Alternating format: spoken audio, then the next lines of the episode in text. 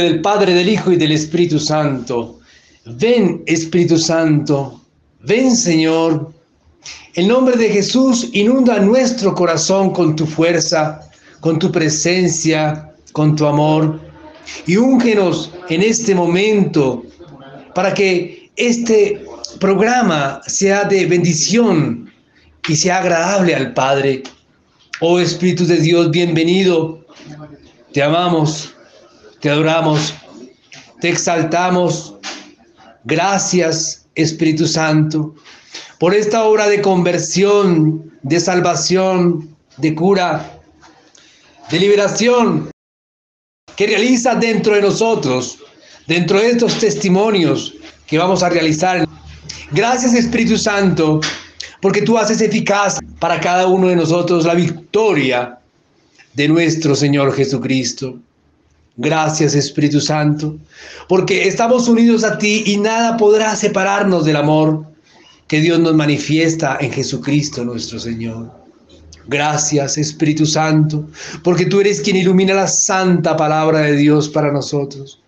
Gracias Espíritu Santo, porque eres tú quien nos enseña la verdad, porque eres nuestro consolador, eres nuestro abogado, está siempre con nosotros y mora dentro de nosotros.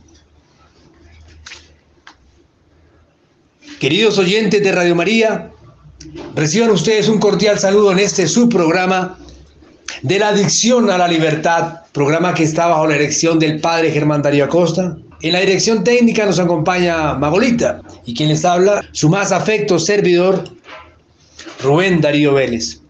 Nos acompañan como siempre, dos personas extraordinarias, dos hijos de Dios, tres, porque ahorita el coordinador, el amigo también nos va a acompañar, que está pendiente de estos muchachos, el amigo Elías, muchas gracias, amigo Elías, por acompañarnos y también dan testimonio un poquito de lo tuyo y qué haces aquí, qué, qué representas aquí, qué trabajo tienes acá. Elías, gracias por acompañarnos.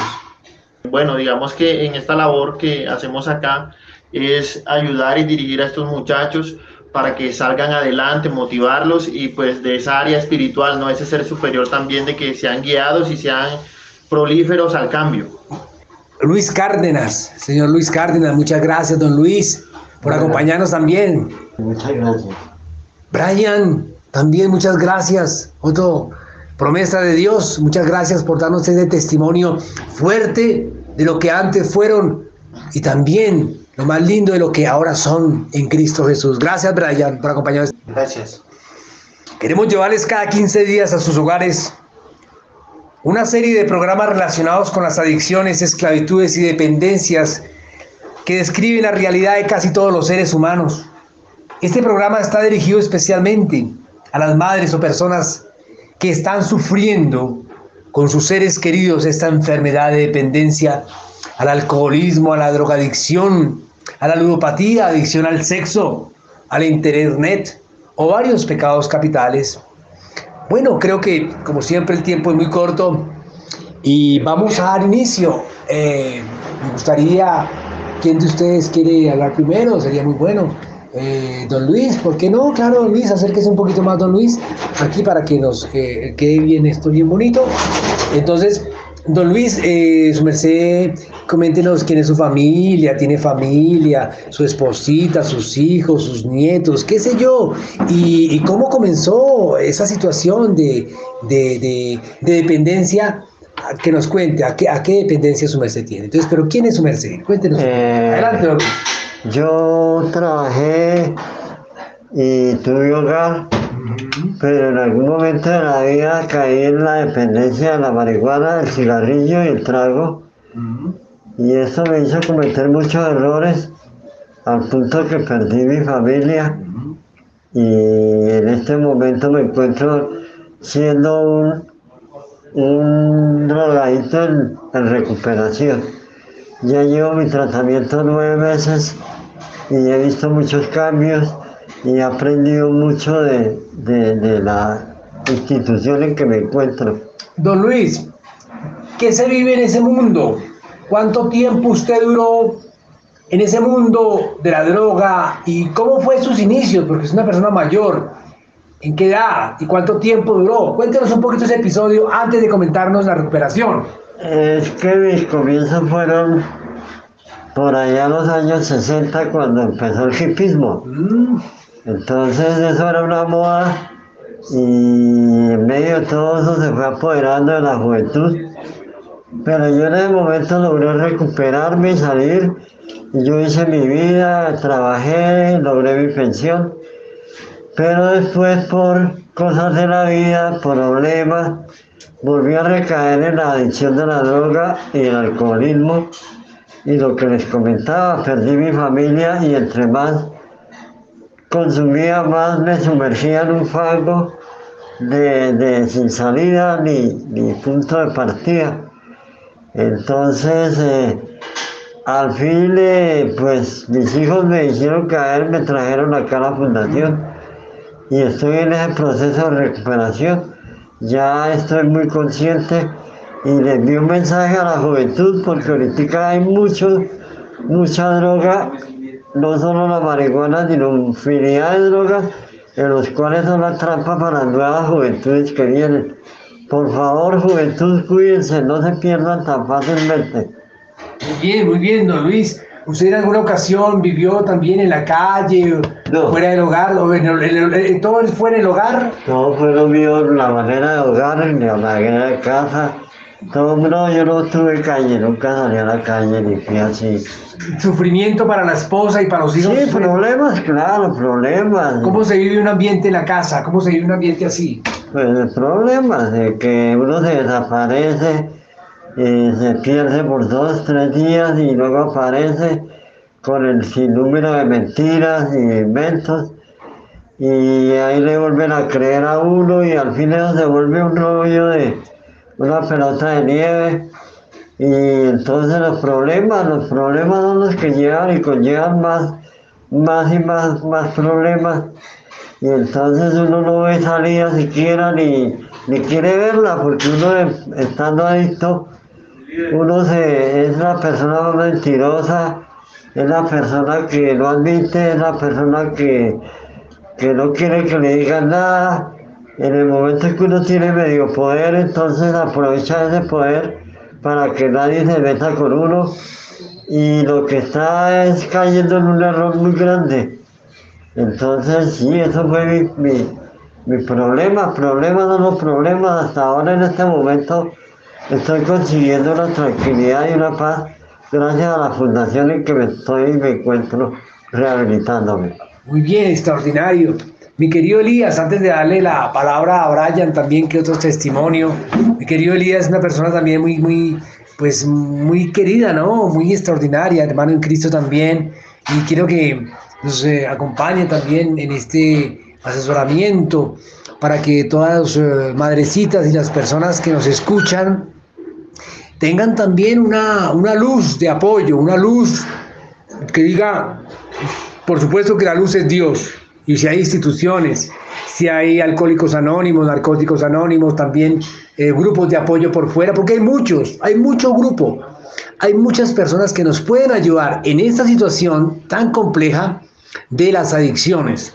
Eh, yo quiero que Elías nos acompañe en esto, hablándonos un poquito, bueno, primero presentándote, eh, quién es Elías, eh, qué hace aquí, y un testimonio un poquito también, y también que nos acompañe, que si hay esperanza en esto. Queridos oyentes, eh, bueno, me presento, soy Elías Reyes, eh, terapeuta y especialista en adicciones. nada, quería obviamente de la mano de Dios y, y dar, digamos, esta abreviación aquí corta de que nosotros como funcionarios, como como profesionales somos un instrumento de ese ser espiritual de Dios que es el que nos guía a nosotros y nos permite hacer esta labor, ¿no? Con cada uno de estos muchachos. Eh, en cuanto al tema de las adicciones, y, quiero enfatizar mucho porque es que en estos tiempos y en esta época somos muy escépticos del tema del consumo, que porque yo no tengo la problemática, entonces no me importa, no me interesa. Estamos propensos a nosotros eh, ser inducidos o caer en el consumo o algún familiar cercano. ¿Esto, ¿Esto qué quiere decir y qué implica? Que muchas veces nos aislamos y nos hacemos oídos sordos del tema de, de la drogadicción o tendemos a minimizar el consumo. ¿Por qué? Porque eh, ya en esta, en esta época y en estos tiempos es muy normal que, que como la marihuana eh, está, está legalizada, entonces eh, la normalizan mucho, la minimizan mucho. Igualmente pasa con el alcohol y con todo el tema de las adicciones. Entonces yo los invito, queridos padres de familia, los que estén escuchando este maravilloso programa, que dentro de todo es generar esa conciencia, ¿no? Del daño y no ser permisivos a la hora de, ver esos, esquemas de, cuando están consumiendo, cuando están iniciando. No dejen que la problemática avance porque les recuerdo que el tema de, la adicción es, un consumo extenso y es una problemática que lastimosamente termina también arrastrando a las familias que no consumen. Se tienden a, volver codependientes eh, de, del paciente y ahorita lo decía acá el compañero que es que el tema de la adicción termina afectando a las familias. ¿Qué es lo único seguro que, que, van a tener cuando hay adicción? Es que van a haber problemas intrafamiliares, problemas personales, problemas laborales y todo ese tipo de situaciones y no se van a concluir ningún proyecto porque no hay una estabilidad emocional. Entonces las familias empiezan, empiezan también a, a lastimosamente a sufrir ese, ese consumo en carne propia. Porque entonces se empiezan a preocupar dónde estará mi hijo, qué estará haciendo, será que le pasó algo malo, ¿por qué? Entonces, reconocer esas, alertas, tener presente todo eso y acudir a esa ayuda profesional, porque es que muchas veces esperamos tanto tiempo para ayudar al familiar, porque ellos es como están en esa negación y terminamos siendo permisivos y nos dejamos convencer de, de, tantas mentiras que es la última vez que van a cambiar. No, los mejores, la mejor solución es buscar ayuda profesional en el momento.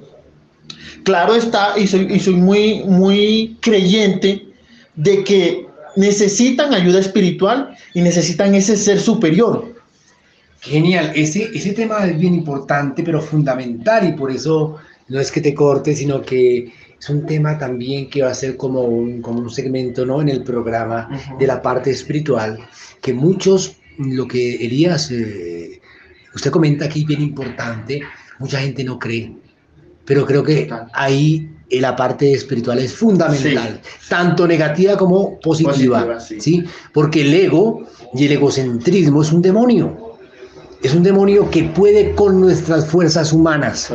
O sea, el drogadicto, el adicto, el adicto a las drogas, adicto viene del latín, quiere decir esclavo. En la antigüedad, en la antigua Roma, cuando tú no podías pagar tu deuda, te entregaban al, al, al deudor. Se lo entregaban. Y hasta que pagaras todo, con tu familia y todo. Y ese, esa persona que tenía derecho sobre ti, porque tú le debías plata, te esclavizaba, y podías, podía hasta apoderarte de tu vida. Así es el esclavo de la droga. Somos esclavos de ese ego, de ese egocentrismo, de ese demonio, que además domina nuestro cerebro y nuestras cosas. Pero hay alguien superior a quien nos puede ayudar. Quien nos puede ayudar es Cristo. Para nosotros los católicos, Padre, Hijo, Espíritu Santo, primero que todo, ellos. Primero que todo ellos. Y después, muchas ayudas que la Iglesia Católica nos presenta que tenemos a María, tenemos a San José, a los ángeles, tantas cosas tan bonitas y hay algo muy importante, tenemos la Eucaristía. Eso lo vamos a comentar ahorita, muchachos, porque hay gente que no cree en esa parte. Yo quiero darle la palabra a Brian. Muchas gracias por acompañarnos y darnos ese testimonio importante de tu vida. ¿Quién eres tú? ¿Tu papá? ¿Tu mamá? ¿Tienes hijos? Cuéntanos un poquito sobre tu vida y cómo comenzaste a entrar en ese mundo de la droga. ¿Y qué hiciste en ese mundo? Acompáñanos. Sí, sí, yo soy adicto a las drogas hace 15 años. Consum empecé a consumir cocaína y marihuana a los 13 años uh -huh. con los compañeros del barrio en ese momento pues pues era algo como por experimentar por experimentar el consumo de drogas teníamos bandas de rock todo eso Después yo me alejaba por un tiempo, dos, tres meses y volvía a meterme con ellos y me alejaba. Después estos amigos se fueron y conseguí otros amigos diferentes, unos amigos que les gustaban los desórdenes, que les gustaba la revolución y todo eso. Estos amigos consumían drogas y ya fue más codependiente la cosa, ya fue más, ya empecé a consumir con ellos más por aceptación social, por meterme más con ellos, consumíamos todos los días drogas al año siguiente mi mamá me, se enteró por la psicóloga del colegio que estaba consumiendo drogas y decidió llevarme a fundaciones que conocí a los 14 años y me dijo que si quería me podía meter en ellas o que si seguía consumiendo drogas eso era mi destino que iba a repetir. Entonces yo le dije que no quería entrar en ese momento y las conocí y me fui y seguí consumiendo drogas, después conseguí trabajo y seguía consumiendo alcohol y drogas todas las noches con la plata que me ganaba del trabajo. Y hasta que en un momento me empecé a, me empecé a, me empezaron a dar, ¿cómo se llama? Cuando, cuando se le olvida a uno lo que pasa la noche anterior, me empezaron a dar lagunas mentales y me decidió internarme en la fundación. Ahí en la fundación pues no duré mucho, apenas fui, conocí también y me fui y estuve después en otra fundación donde me tuvieron que llevar obligado y así me quedé un tiempo, un año. Cuando salí seguí con la misma idea de seguir consumiendo y duré consumiendo en las calles ocho años. Ahí sí conocí todo, esta calle, todo este problema del Bronx y todo esto. Después eh, conseguí trabajo, estuve trabajando, me apoyó nuevamente, decidí entrar a las universidades, en las universidades entré, pero no di la talla, no, no, no concreté nada, no, no cumplí con nada, muy irresponsable porque seguía en el consumo de drogas y todo eso. Y me empecé a meter a rehabilitar cada vez que me sentía mal, me metía a rehabilitar antes de, de volverme a degenerar, me metía a rehabilitar, tan pronto consumía, me metía a rehabilitar y así como unas cuatro veces, cinco veces, hasta que un día fui a una, funda, a una empresa de un amigo a visitarlo. Ese, este me dijo, pues si quiere que a trabajar acá, y yo ese día tenía pensado ir a consumir, ya está, acaba de salir de una rehabilitación. Y yo le dije, bueno, sí, yo me quedo a trabajar y me quedé a trabajar no volví a consumir en ese entonces. Y duré trabajando con él, era una empresa de carros trabajé con él mucho tiempo y conocí mucho de la historia de Dios y todo esto porque él me, me daba muchas oportunidades de salir adelante, me trataban muy bien, todo. Y yo dije, pues esto no puede ser obra de nadie más sino de Dios y empecé a creer mucho en él y todo eso. Me gustaba mucho en Semana Santa visitar Monserrate, todo eso, rezar mucho en Dios. Yo que era totalmente pues eh, alejado de todo este tema de Dios y de la iglesia y todo esto y empecé a creer mucho en Dios, ya tenía mis, mis, mis figuras católicas allá en mi cuarto y le rezaba y todo y creía mucho en eso. Sin embargo, siempre hay algo que me, algo que me atraía a las drogas, digamos, yo veía gente consumiendo drogas, yo pasaba tranquilamente por ahí en mi trabajo y veía gente consumiendo y yo decía, me llamaba la atención lo que hacía esta gente. Y yo decía, pero esa gente, ¿qué es lo que le pasa? le decía al jefe cuando andaba con él y me decía, eso es gente que está en el vicio, gente que está en el vicio, como diciendo que es gente que no iba a hacer nada y que no iba a tener nada nunca en su vida. Sin embargo, yo, yo me alejé de Dios en ese entonces, volví a alejarme de Dios, no volví a creer en, tanto en Dios ni en, en sus favores, a pesar de que me seguía bendiciendo. Y me alejé y volví a caer en las drogas. Y nuevamente, cuando, estuve acá en la fundación en la que estoy ahora, fue donde conocí nuevamente a Dios y todo. ¿Qué se vive, mi querido Brian, en ese mundo que de pronto tú viviste en, el Bronx? ¿Qué, se vivía? ¿Cuánto tiempo estuviste ahí? ¿Qué se vivía ahí? Sí, yo en, estuve aproximadamente 10 años ahí. Se vive mucha desconfianza de todo, desconfianza de todo el mundo, mucha desilusión precisamente de la desconfianza de que tú le vas a, a pedir un favor a alguien o a confiar en alguien esa persona te apuñalea por la espalda, te traiciona, robos, abandona uno la familia, deja uno la familia atrás, la familia opta por no ayudarle a uno más y también le quita a uno su apoyo. y uno no conoce gente buena, toda la gente que uno conoce es gente que está igual que uno, que no lo puede ayudar a uno, es gente que también está buscando autodestruirse igual que uno. Y uno meterse con una persona de estas es lo mismo que lo mismo que si se metiera con uno mismo, buscar la autodestrucción y el camino de, del rencor y todo eso, odio hacia las personas que lo quieren ayudar y todo eso, porque uno no entiende la problemática en la que uno está metido de la adicción y uno cree que las demás personas tienen la culpa y, y en realidad es ese camino de drogas el que lo conduce a uno al degeneramiento y a ya no creer en Dios y alejarse de la familia. Claro, por supuesto. ¿Cuánto tiempo duraste ahí? ¿10 años? Sí, 10 años. Fuertemente, ¿no? 10 años. Muy bien. Eh, mira, mi querido Elías, hay, hay muchas personas que, que no creen, no creen que el, que el demonio exista y con todo el respeto y el amor, yo soy católico, católico, y con todo el amor también uno tiene derecho a decir, para ser sacerdotes tampoco creen en el diablo. Dicen ustedes, y además que estudian en psicología, sí. cuestión, dicen, no, eso es psicológico. Hay algunos, hay muchos que son extraordinarios, como el padre Germán Darío Acosta, que es un, es un ser muy ungido de Dios, es el administrador de Radio María por, por, por intercesión de María, por orden de María, de María Santísima. El Padre es una bendición. El Padre nos da con sus eh, eh, elocuentes y con su eh, pedagogía del Evangelio tantas cosas tan grandes. Esta emisora es una bendición, esta emisora es la emisora del futuro, yo lo llamo. Amén. Es la emisora que van a sostener todas estas situaciones tan complejas que está viviendo el mundo entero. Mi querido Elías, esos muchachos, estas personas muy fuertes, ¿no? No logran recuperarse muchas veces, entran y salen, entran y salen.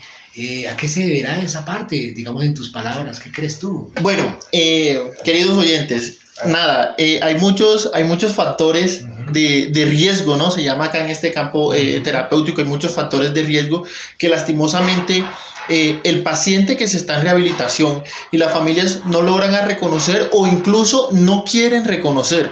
Entonces, ¿qué pasa con este tipo de situaciones? Y, y, y lo comentaba acá Brian, es que vivimos en un, en un carrusel de idas y venidas. Entonces vamos, eh, nos rehabilitamos y volvemos a recaer nuevamente. Lastimosamente en ese, en ese son se pasan 10, 15 años, 20 años y no he podido rehabilitarme. Y, y, y lo dice él desde el testimonio de vida de él. Intentó ingresar a la universidad, intentó de pronto tener eh, un trabajo, pero lo único cierto era que todo estaba inconcluso, que le seguía llamando la atención el consumo. ¿Qué pasa con esto? Que no se enamoró de la sobriedad, no siguió apoyado de ese ser divino, de ese ser espiritual de Dios, no siguió esa guía que le ofreció. Y si te das cuenta, él, él comenta al inicio que salió de una rehabilitación y pensaba en consumir, y mira lo, lo grande que es Dios, ¿no? Le, le, mandó ese ángel protector para que no volviera a recaer y le brindó un trabajo, una estabilidad, para que pues obviamente él pudiera salir adelante y surgir. ¿Qué pasa? Que nosotros como seres humanos, me incluyo, somos a veces muy mal agradecidos con Dios y nos apartamos de Él, porque él jamás se aparta de nosotros. Entonces nos apartamos de Él y entramos entonces a esos malos pasos nuevamente, a esos malos caminos y volvemos entonces a todos esos malos hábitos. Entonces, en esas idas y venidas, nos damos de cuenta de que perdimos muchísimo tiempo, que seguramente en el consumo, eh, queridos oyentes y, y Rubén, para todos los que nos estén escuchando, en el consumo se ven muchísimas cosas negativas, muchas cosas que incluso al paciente le cuesta trabajo hablarlas.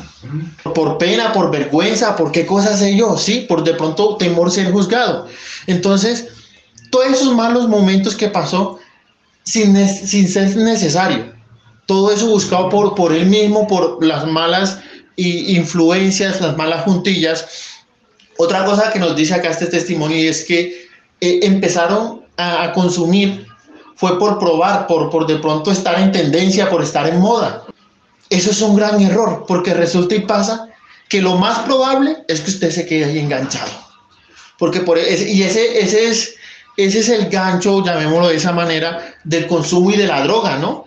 De dejarlo usted ahí, de generar esa, e, e, esa duda y de quedarle gustando. Entonces, tener presente y tener claro de que la persona adicta, eh, la, la, enfermedad como tal del consumo de la droga es una enfermedad de por vida, porque yo no puedo venir acá a decirles a ustedes de que eso se cura, no. ¿Qué pasa? Es tratable, es controlable, no es curable, no. Entonces, y él lo dice, él duró varios tiempos, varios años sobrio, donde se aisló de la droga, pero se confió. Y el peor error de una persona en rehabilitación es pensar de que ya el consumo se fue. De aislarse de Dios, de aislarse de, de esos factores que de verdad lo ayudan es a crecer y a prosperar. Entonces, todo ese tipo de cosas es lo que nos lleva otra vez a recaer en el consumo. La enfermedad es de por vida, es tratable y siempre debemos de estar en constante revisión, en constante mejora. Porque es que hay personas, y, como testimonios acá que, que nos los han dicho, hay personas que han recaído después de 10 años.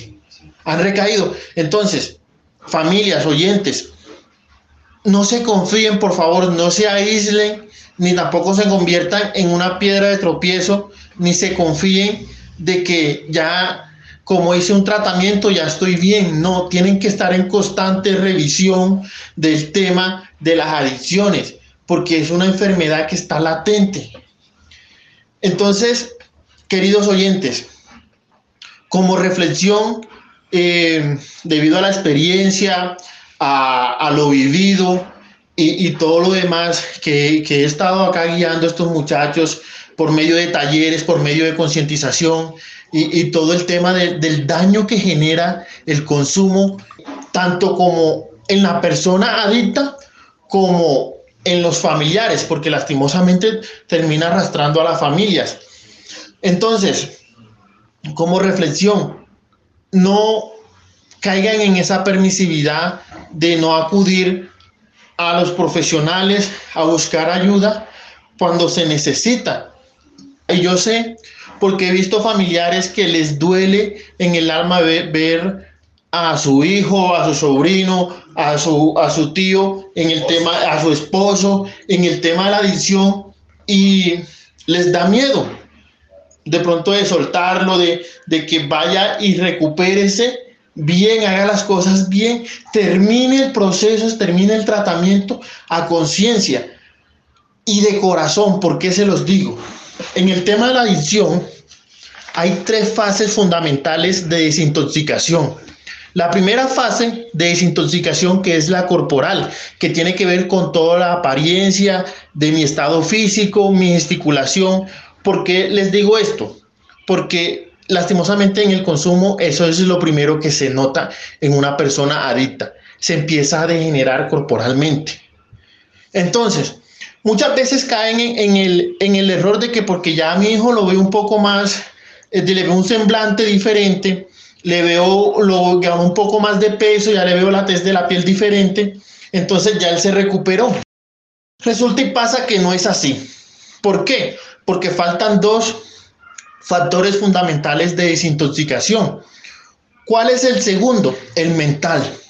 Porque lastimosamente, vuelvo y les reitero, queridos oyentes, que también termina siendo afectada la parte mental debido al consumo. Hay una distorsión y hay una laguna mental, como nos dijo Brian, en el consumo se ven esas lagunas mentales donde hago cosas y al otro siguiente día no me acuerdo, pierdo el conocimiento.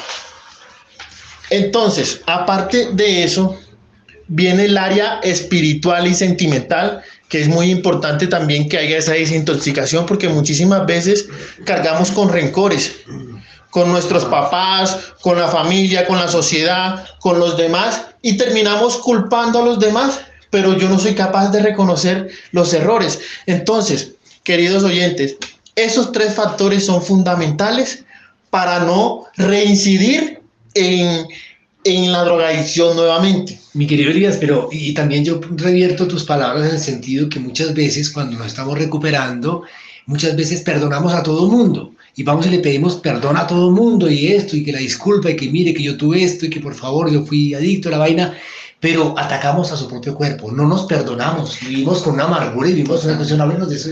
Es, es muy cierto. ¿Y qué pasa? Que entonces vamos a, a- a la parte sentimental y es que no adquirimos amor propio. Entonces no somos conscientes de, reconocer la problemática y de aceptar de que el que tomó la decisión de consumir fui yo. Independientemente de los factores, independiente, o sea, aislemos ese, ese mito que muchas veces los, los adictos en su negación dicen, es que yo consumí por culpa de mi tío, yo consumí por culpa de mi amigo, yo consumí porque la sociedad, no, que yo consumí porque tengo problemas, eso es una mentira. Vuelvo y les recuerdo, queridos oyentes, problemas tenemos todos y no todos consumimos.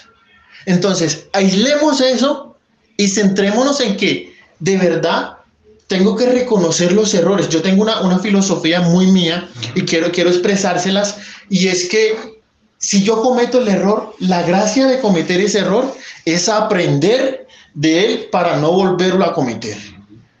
Porque si yo sigo reincidiendo en el mismo error, en el mismo error, entonces, ¿qué estoy aprendiendo? ¿Qué estoy haciendo? Entonces, si yo no estoy en paz conmigo mismo, si yo no estoy sano conmigo mismo, y yo se los digo acá en los talleres a ellos, y suena, suena cruel un poco, pero es la verdad, porque yo no puedo venir con paños de agua tibia y les digo, en este momento la persona más importante es usted, porque usted tiene que recuperarse, tiene que ganar amor propio para así poder brindar amor. Una persona que no se quiere a sí mismo no es capaz de querer a los demás. Entonces, digamos que por eso se, se ve mucho ese tema, ¿no? Donde hay muchas inseguridades, donde hay mucha- muchas falencias consigo mismo. Y, y se los digo acá a ustedes y se los digo a, a mis pacientes, a mis muchachos. eh, a veces nosotros mismos nos convertimos en nuestra propia piedra de tropiezo. No nos dejamos avanzar, nos, nos encerramos y nos aislamos nosotros mismos en que no puedo salir del consumo, en que no puedo avanzar y no nos dejamos ayudar tampoco. Nos, nos estigmatizamos y nos quedamos ahí encerrados en, en- en esa, en esa nube, en esa oscuridad, donde no nos permitimos seguir avanzando. Entonces, nada, eh, queridos oyentes, querido Rubén, eh, les quiero compartir eso. No sé si de pronto tengan otra, otra pregunta. No, no, por supuesto que el programa todavía sigue. Sí. Mi querido amigo, eh, yo quiero insistir, ¿no? En que estos también hay fuerzas oscuras, pero muy oscuras en este flagelo de la drogadicción.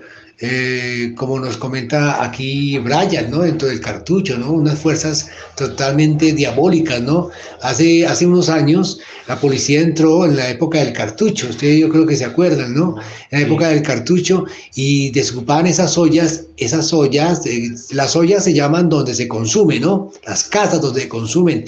Pero ahí encontraba la policía y sacaba hasta culebras, una, una, una culebra, una boa grande, ¿no? Oye, ¿qué hace una boa ahí? Un animal que está en la selva, que hace un montón de hierbas y de ollas y de cosas. Pues hombre, yo les comento, y yo creo que usted, ya ahorita te doy la palabra para que tú nos, nos digas que si es cierto o no es cierto eso.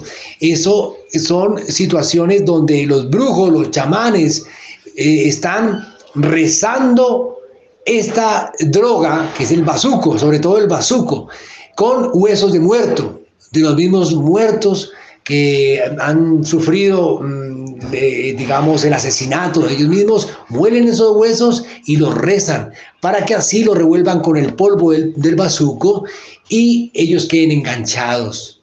Como no tienen a Dios en ese momento, no tienen, en ese momento no tienen a Dios, pues queden enganchados. El diablo es bastante, bastante fuerte. Yo quiero leerles porque muchos dudan de la existencia del diablo. Otros ridiculizan su acción y hay quienes lo presentan como una creación de nuestros miedos, una figura literaria o una personificación del mal. Desconocer o desvalorizar la existencia del diablo, dándole un sentido metafórico solamente, es seguirle el juego al propio diablo. Esa es su mayor argucia. Esa es su mayor argucia. Hacerle pensar a la gente que no existe. Lo que se propone realmente este programa es abrirnos realmente los ojos. Y hay muchos testimonios. ¿Qué dice la Sagrada Escritura? El testimonio de la Biblia no deja lugar a dudas sobre la existencia y poder del demonio.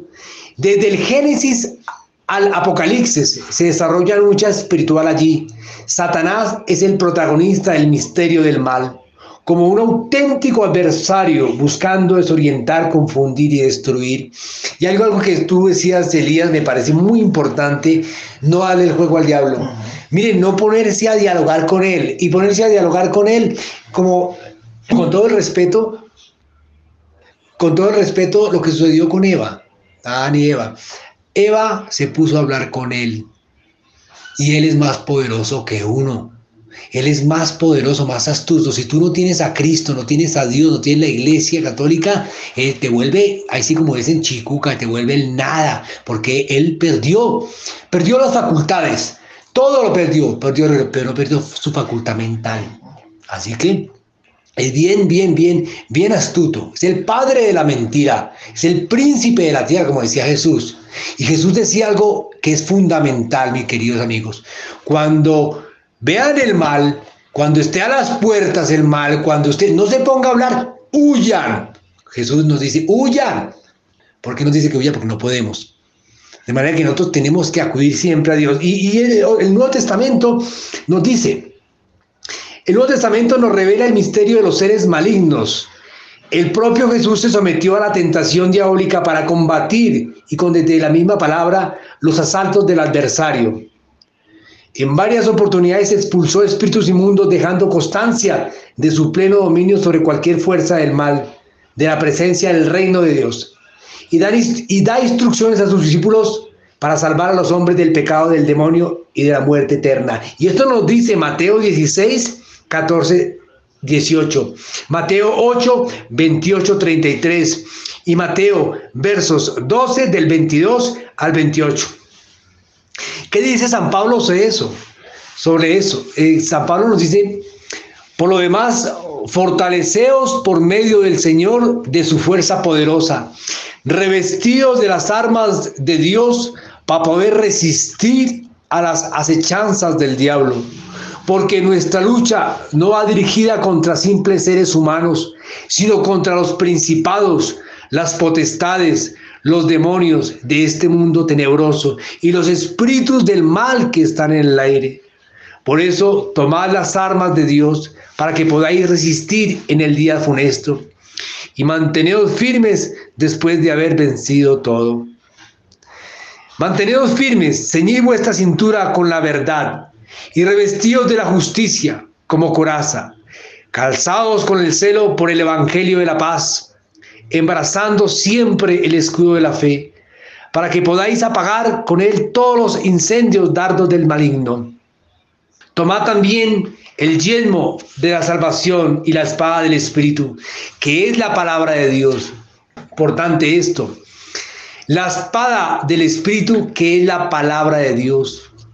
Manteneos siempre la oración y la súplica, orando en toda ocasión por medio del Espíritu, velando juntos con perseverancia e intercediendo por todos los demás. Mi querido Brian, Qué bien tu testimonio después de pasar esos tiempos tan fuertes, ¿no? Allá en el cartucho donde se ve, donde se ve sino el mal, ¿no?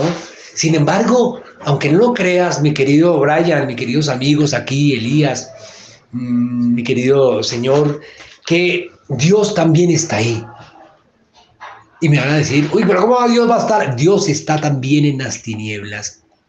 Dios también está rondando porque Él está siempre pendiente de sus hijos.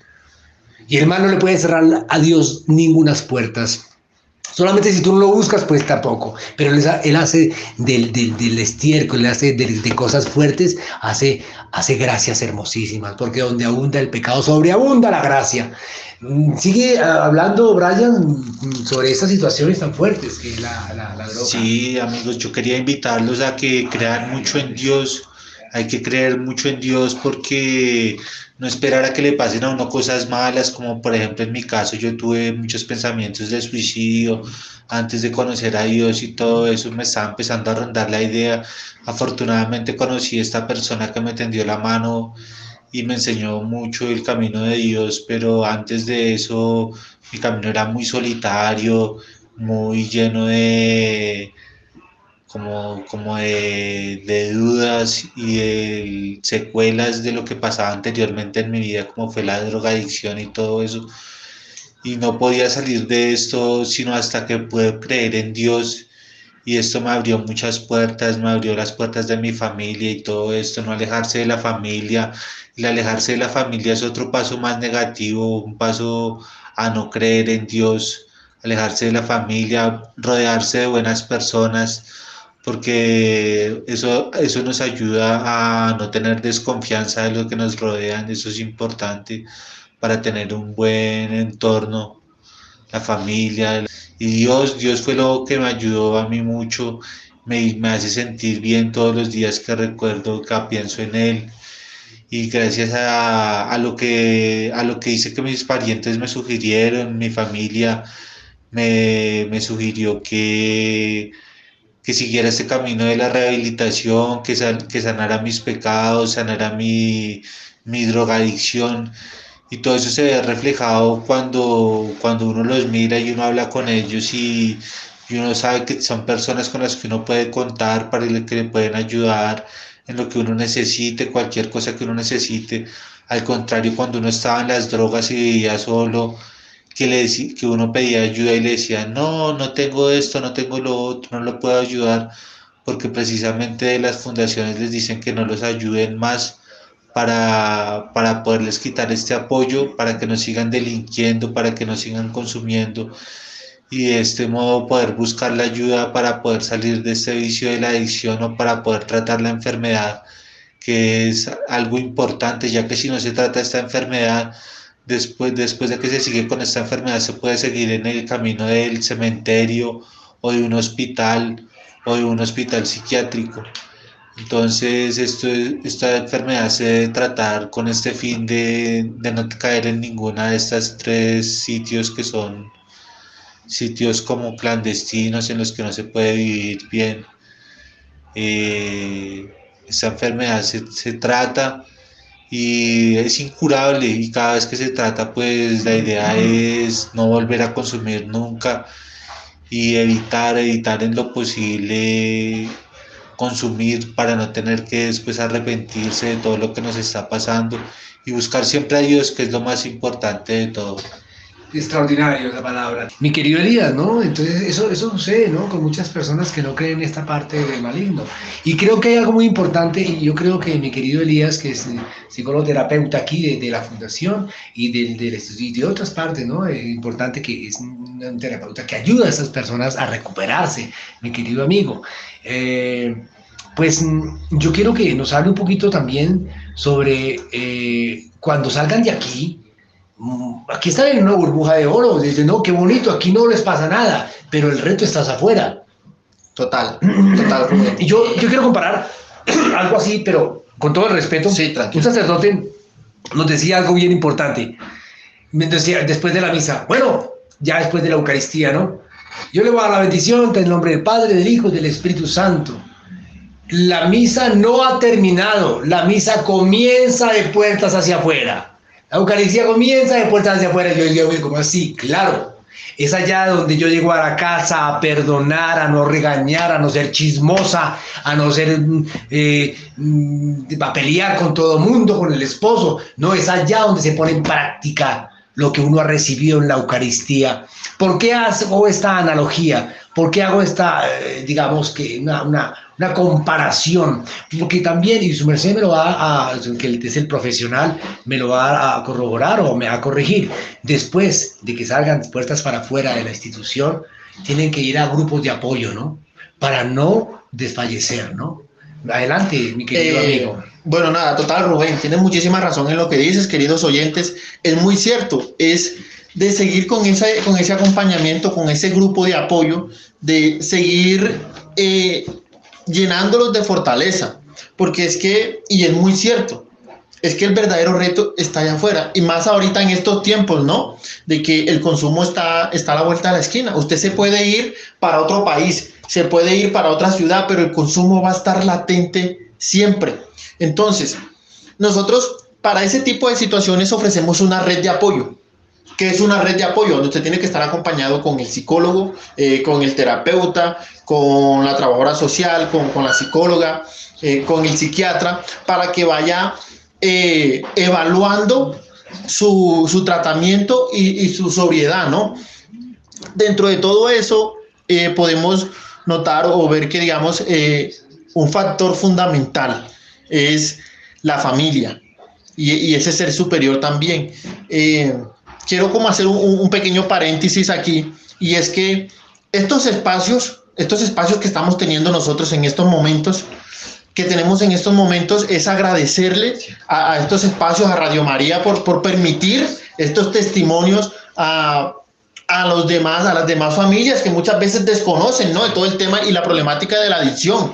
Entonces, agradecer estos espacios que de pronto, aunque muchos no les parezca, como que, como también a otros estén agradecidos por, por, por instruirse de, de, de todo este conocimiento que quizás muchos no saben, es, es permitir y permitirnos nosotros aprender de, de, estas situaciones y de estos testimonios de estos jóvenes de que lastimosamente les tocó vivir en carne propia muchísimas malas experiencias, muchísimas cosas negativas. Entonces, queridos oyentes, queridas familias, no, no esperen a que a usted o a su familiar le pasen ese tipo de cosas cuando usted puede hacer una intervención a tiempo, puede salvar a su familiar a tiempo. Y, y lo que dice eh, el testimonio acá de Brian es que lo único cierto en el consumo es que usted o va a terminar preso, o va a terminar muerto, o va a terminar en un hospital, porque el cuerpo no le va a resistir, no le va a resistir tantos consumos, tantos años de consumo, tantos años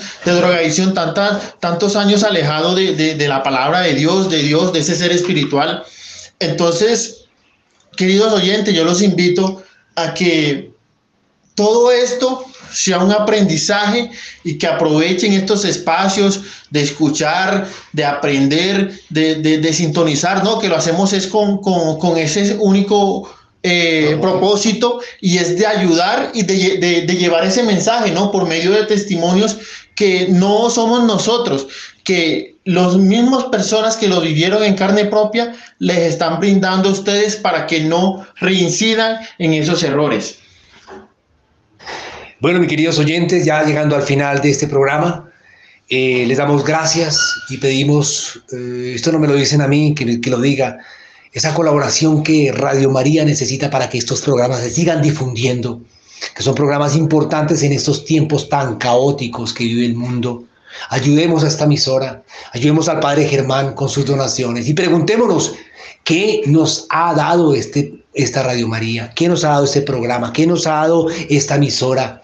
Preguntémonos que todo lo que demos para ella va a ser de bendición, no solamente para nuestros hogares, sino para el mundo entero. De manera que vamos a renunciar, mis queridos amigos, y vamos a decir en el nombre de Cristo, renuncio renuncio a Lucifer, a Lucifer, Belcebú, Belcebú, Satanás, Satanás, Diablo, Diablo, Leviatán, Leviatán, Asmodeo, Asmodeo, Maitreya. Maitreya, y demonios, y demonios. En general, en general, a todo espíritu maligno, a todo espíritu maligno, de ángel caído, de ángel caído, o de humano, o de humano, a todas sus obras. A todas sus obras. y engaños, y engaños. renuncio. Renuncio a la soberbia, a la a la avaricia, avaricia, lujuria, lujuria, ira, ira, gula, gula, envidia, envidia, pereza, pereza, egoísmo, egoísmo, complejos. Complejos. De superioridad, de superioridad, a toda negación. A toda negación. De Dios, de Dios, a toda presencia, a toda presencia, influencia, influencia, manifestación, manifestación, opresión, opresión, posesión, posesión, obsesión, obsesión, compulsión, compulsión, contaminación. Contaminación, que haya quedado en mi vida. Que haya quedado en mi vida. Física, física, moral, moral, espiritual, espiritual, en mi familia, en mi familia, en mis bienes materiales, en mis bienes materiales, en mi lugar de trabajo, en mi lugar de trabajo, por las veces por las veces que escuché que escuché música satánica. música satánica. O asistí o asistí a discotecas, a discotecas, ollas, ollas, tabernas, tabernas, cantinas, cantinas, carnavales, carnavales, galleras, galleras, casinos, casinos, prostíbulos, prostíbulos, swinger. Swinger. Y moteles. y moteles.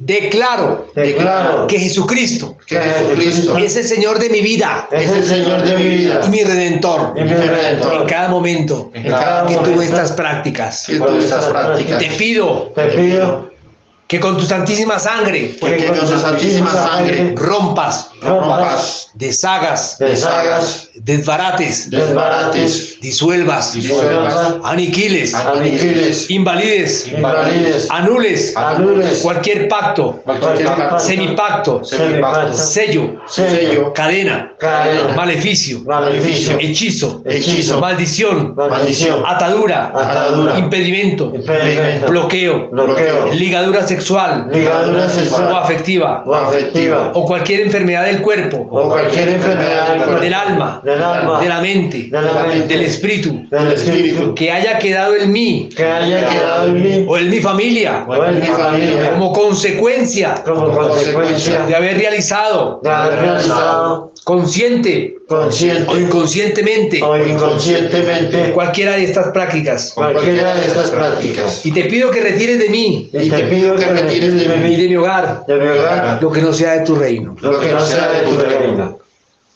Bien, vamos a declarar lo siguiente, que es bien importante.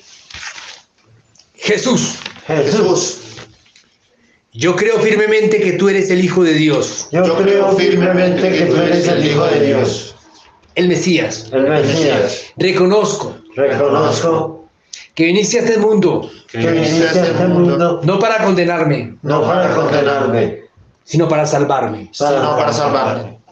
Reconozco que soy un gran pecador Reconozco que soy un gran pecador